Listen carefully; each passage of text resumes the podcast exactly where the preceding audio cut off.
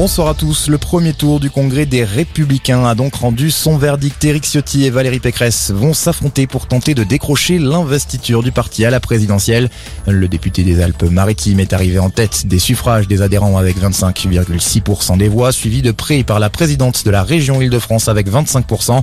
Éric Ciotti qui ne partait clairement pas favori, mais qui se dit heureux d'avoir su convaincre les militants. Écoutez. C'est avec euh, joie que j'accueille euh, cette victoire euh, que j'attendais, que j'espérais, qu'avec mes amis, nous avons construite patiemment, avec la certitude de répondre à l'attente euh, des militants de notre famille politique, de ma famille politique, que du fond du cœur je veux remercier. Il y a quelques semaines, euh, peu de commentateurs auraient parié sur ce résultat aujourd'hui. Eh bien, ça démontre que la force de la volonté, le courage, la vérité, la clarté en politique finissent toujours Xavier Bertrand, lui, n'arrive que quatrième derrière Michel Barnier, troisième et loin devant Philippe Juvin. Eric Ciotti, vainqueur surprise, mais qui devra donc faire cavalier seul au second tour puisque l'ensemble des candidats éliminés appellent à voter pour Valérie Pécresse.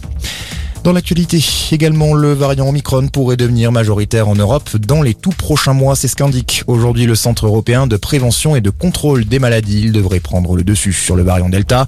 Aujourd'hui, quatre premiers cas d'Omicron ont été confirmés en France métropolitaine, en Seine-et-Marne, notre en Vendée et deux en Alsace. Jean Castex annonce qu'un nouveau conseil de défense sera convoqué lundi prochain. Le pape François a accepté la démission de Monseigneur au Petit. L'archevêque de Paris avait présenté sa démission au Vatican après avoir reconnu un comportement ambigu avec une femme. Et puis le magazine de mode Elle annonce qu'il va bannir la fourrure en 2022. Elle disparaîtra de ses 45 éditions dans le monde et ce pour promouvoir, selon sa directrice, une industrie de la mode plus humaine. Très bonne soirée à tous.